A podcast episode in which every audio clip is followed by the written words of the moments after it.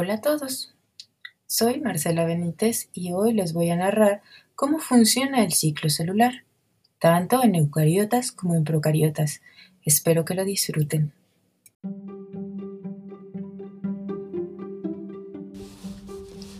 El ciclo celular.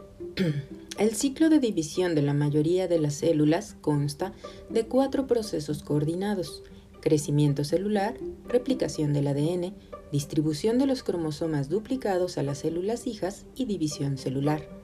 En las bacterias, el crecimiento celular y la replicación del ADN tienen lugar durante la mayor parte del ciclo celular y los cromosomas duplicados se distribuyen a las células hijas en asociación con la membrana plasmática. En eucariontas, sin embargo, el ciclo celular es más complejo y consta de cuatro fases discretas. Aunque el crecimiento celular suele ser un proceso continuo, el ADN se sintetiza durante una sola fase del ciclo celular y los cromosomas replicados se distribuyen a los núcleos hijos por una serie compleja de eventos que preceden a la división celular. La progresión entre estas etapas del ciclo está controlada por un aparato regulador conservado que no solo coordina los diferentes eventos del ciclo celular, sino que también vincula el ciclo celular con señales extracelulares que controlan la proliferación celular.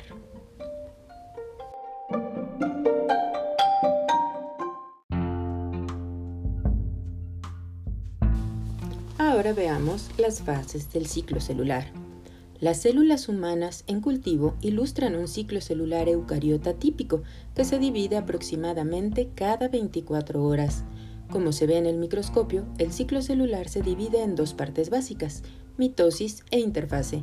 La mitosis, o división nuclear, es la etapa más dramática del ciclo celular, que corresponde a la separación de los cromosomas hijos y generalmente termina con la división celular o citocinesis. Sin embargo, la mitosis y la citocinesis duran aproximadamente una hora, por lo que aproximadamente el 95% del ciclo celular se gasta en la interfase, el periodo entre las mitosis. Durante la interfase, los cromosomas se descondensan y se distribuyen por todo el núcleo, por lo que el núcleo parece morfológicamente uniforme.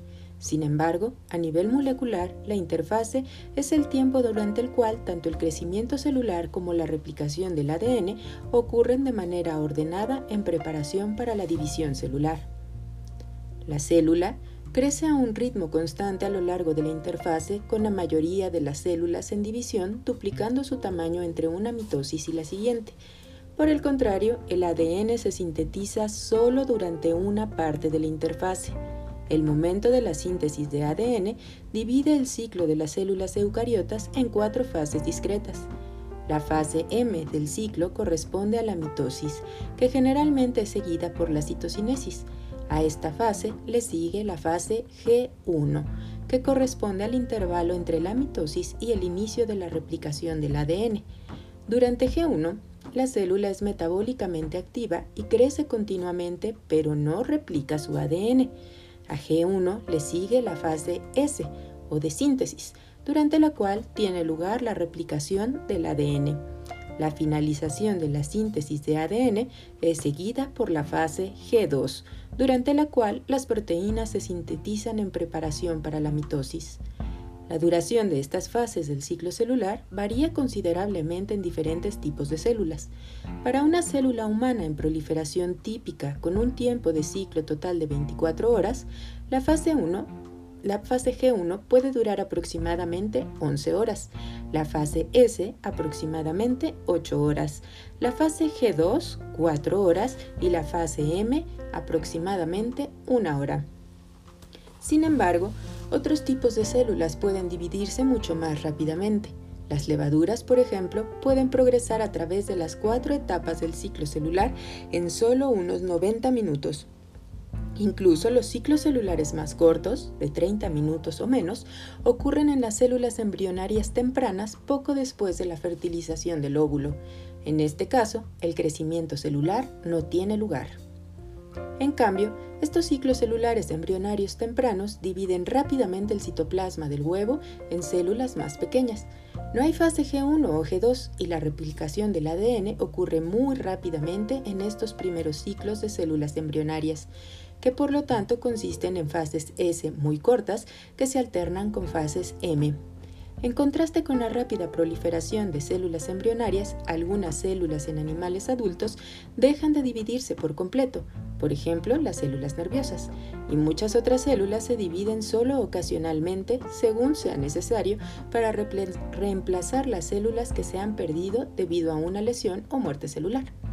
Las células del último tipo incluyen fibrobalastos de la piel, así como las células de algunos órganos internos como el hígado. Como se analiza más adelante en la siguiente sección, estas células salen de G1 para entrar en una etapa de reposo del ciclo llamada G0, donde ya no proliferan. Algunas células que son detenidas en G0 pueden reingresar al ciclo celular cuando se les pide que lo hagan mediante señales extracelulares apropiadas.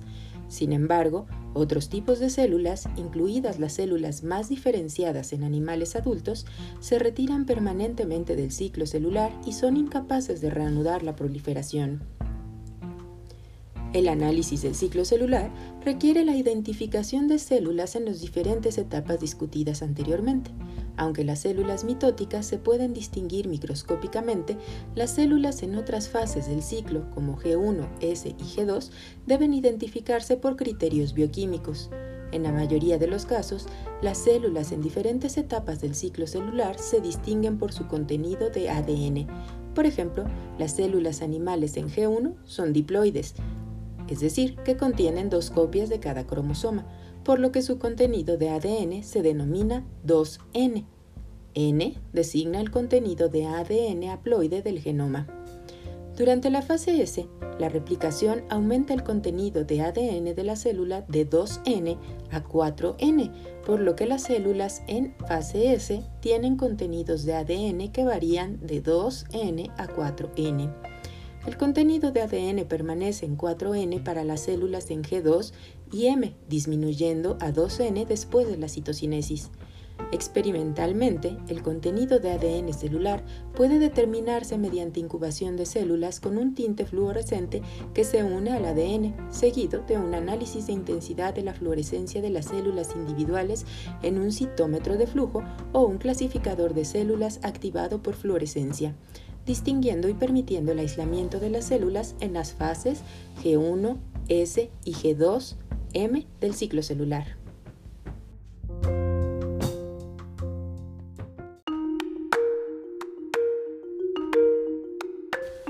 Regulación del ciclo celular por crecimiento celular y señales extracelulares. La progresión de las células a través del ciclo de división está regulada por señales extracelulares del entorno, así como por señales internas que monitorean y coordinan los diversos procesos que tienen lugar durante las diferentes fases del ciclo celular. Un ejemplo de regulación del ciclo celular por señales extracelulares es el efecto de los factores de crecimiento en la proliferación celular animal. Además, diferentes procesos celulares como el crecimiento celular, la replicación del ADN y la mitosis, todos deben coordinarse durante la progresión del ciclo, esto se logra mediante una serie de puntos de control que regulan la progresión a través de varias fases del ciclo celular. Un punto regulador importante en muchos tipos de células controla la progresión de G1 a S. Este punto regulador se definió por primera vez mediante estudios de levadura en ciernes Saccharomyces cerevisiae, donde se conoce como START. Una vez que las células han pasado el punto START se compromete en ingresar a la fase S y a someterse a un ciclo de división celular. Sin embargo, el paso a través de START es un evento altamente regulado en el ciclo celular de la levadura, controlado por señales externas como la disponibilidad de nutrientes, así como por el tamaño de la célula. Por ejemplo, si las levaduras se enfrentan a una escasez de nutrientes, detienen su ciclo celular al comenzar y entran en un estado de reposo en lugar de pasar a la fase S. Por lo tanto, el punto START representa un punto de decisión en el que la célula determina si hay suficientes nutrientes disponibles para apoyar la progresión durante el resto del ciclo de división. Los factores de polipéptidos que indican el apareamiento de la levadura también detienen el ciclo celular en el inicio, permitiendo que las células de levadura haploides se fusionen entre sí en lugar de progresar a la fase S. Además de servir como un punto de decisión para monitorear señales extracelulares, START es el punto en el que el crecimiento celular se coordina con la replicación del ADN y la división celular. La importancia de esta regulación es particularmente evidente en levaduras en gemación en las que la división celular produce células de progenie de tamaños muy diferentes, una célula madre grande y una célula hija pequeña. Para que las células de levadura mantengan un tamaño constante, la célula hija pequeña debe crecer más que la célula madre grande antes de dividirse nuevamente. Por lo tanto, el tamaño celular debe ser monitoreado para coordinar el crecimiento celular con otros eventos del ciclo celular. Esta regulación se logra mediante un mecanismo de control que requiere que cada célula alcance un tamaño mínimo antes de que pueda pasar a START. En consecuencia, la célula hija pequeña pasa más tiempo en G1 y crece más que la célula madre.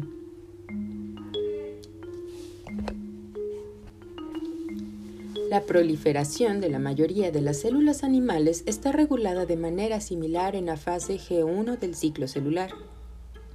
En particular, un punto de decisión en G1, llamado punto de restricción en células animales, funciona de manera análoga a la fase START en levaduras. Sin embargo, en contraste con las levaduras, el paso de las células animales a través del ciclo celular está regulado principalmente por los factores de crecimiento extracelular que indican la proliferación celular, más que por la disponibilidad de nutrientes. En presencia de los factores de crecimiento apropiados, las células pasan el punto de restricción y entran en la fase S. Una vez que ha pasado por el punto de restricción, la célula se compromete a pasar por la fase S y el resto del ciclo celular, incluso en ausencia de una mayor estimulación del factor de crecimiento. Por otro lado, si los factores de crecimiento apropiados no están disponibles en G1, la progresión a través del ciclo celular se detiene en el punto de restricción. Dichas células detenidas entran entonces en una etapa de reposo del ciclo celular llamada G0, en la que pueden permanecer durante largos periodos de tiempo sin proliferar. Las células G0 son metabólicamente activas, aunque dejan de crecer y tienen tasas reducidas de síntesis de proteínas. Como ya se señaló, Muchas células animales permanecen en G0 mientras que otras pueden reanudar la proliferación si son estimuladas por factores de crecimiento apropiados u otras señales extracelulares. Por ejemplo, los fibroblastos de la piel se detienen en G0 hasta que se estimulan a dividirse según sea necesario para reparar el daño resultante de una herida. La proliferación de estas células se desencadena por el factor de crecimiento derivado de plaquetas, que se libera de las plaquetas de la sangre durante la coagulación y señala la proliferación de fibroblastos en la vecindad del tejido lesionado. Aunque la proliferación de la mayoría de las células está regulada principalmente en G1, algunos ciclos celulares se controlan principalmente en G2. Un ejemplo es el ciclo celular de la levadura de fisión Saccharomyces pombe, a diferencia de Saccharomyces cerevisiae. El ciclo celular de S. pombe está regulado principalmente por el control de la transición de G2 a M, que es el punto principal en el que se monitorea el tamaño celular y la disponibilidad de nutrientes. En animales, los ovocitos proporcionan el ejemplo principal de control del ciclo celular en G2. Los ovocitos de vertebrados pueden permanecer detenidos en G2 durante largos periodos de tiempo, varias décadas en humanos, hasta que su estimulación hormonal desencadene su progresión a la fase M. Las señales extracelulares pueden controlar la proliferación celular al regular la progresión de las fases G2 a M, así como G1 a S del ciclo celular.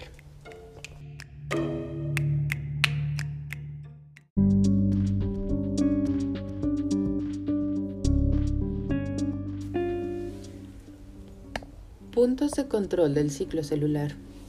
Los controles discutidos en la sección anterior regulan la progresión del ciclo celular en respuesta a señales extracelulares, como nutrientes y factores de crecimiento.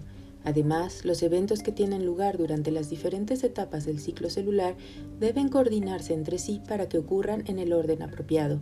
Por ejemplo, es de vital importancia que la célula no comience la mitosis hasta que se haya completado la replicación del genoma. La alternativa sería una división celular catastrófica en la que las células hijas no pudieran heredar copias completas del material genético. En la mayoría de las células, esta coordinación entre las diferentes fases del ciclo celular depende de una serie de puntos de control del ciclo que impiden la entrada en la siguiente fase hasta que se hayan completado los eventos de la fase anterior. Varios puntos de control del ciclo celular, llamados puntos de control del daño del ADN, funcionan para garantizar que el ADN dañado no se replique y pase a las células hijas. Estos puntos de control detectan el ADN dañado o replicado de manera incompleta y coordinan una mayor progresión del ciclo celular con la finalización de la replicación o reparación del ADN. Los puntos de control de daños funcionan en las fases G1, S y G2 del ciclo celular. Por ejemplo, el punto de control en G2 previene el inicio de la mitosis si la célula contiene ADN que no se ha replicado por completo o contiene lesiones no reparadas. Tal ADN dañado activa una vía de señalización que conduce a la detención del ciclo celular. Por lo tanto, el funcionamiento del punto de control G2 evita el inicio de la fase M hasta que el genoma se haya replicado por completo y se haya reparado cualquier daño. Solo entonces se alivia la inhibición de la progresión de G2, permitiendo que la célula inicie la mitosis y distribuya los cromosomas completamente replicados a las células hijas. Del mismo modo, la detención en el punto de control G1 permite reparar cualquier daño en el ADN antes de que la célula entre en la fase S, donde el ADN dañado se replicaría. El punto de control de la fase S no solo proporciona un monitoreo continuo de la integridad del ADN para garantizar que el ADN dañado se repare antes de ser replicado, sino que también proporciona un monitor de control de calidad para promover la reparación de cualquier error que ocurra durante la replicación, como la incorporación de bases incorrectas o la replicación incompleta de segmentos de ADN. Otro punto de control importante del ciclo celular que mantiene la integridad del genoma ocurre hacia el final de la mitosis. Este punto de control, llamado punto de control del ensamblaje del uso, monitorea la alineación de los cromosomas en el uso mitótico, asegurando así que un conjunto completo de cromosomas se distribuya con precisión a las células hijas. La falla de uno o más cromosomas para alinearse adecuadamente en el uso causa que la mitosis se detenga en la metafase antes de la segregación de los cromosomas recién replicados a los núcleos hijos. Como resultado del punto de control de ensamblaje del uso, los cromosomas no se separan hasta que haya organizado un completo un complemento completo de cromosomas para su distribución a cada célula hija.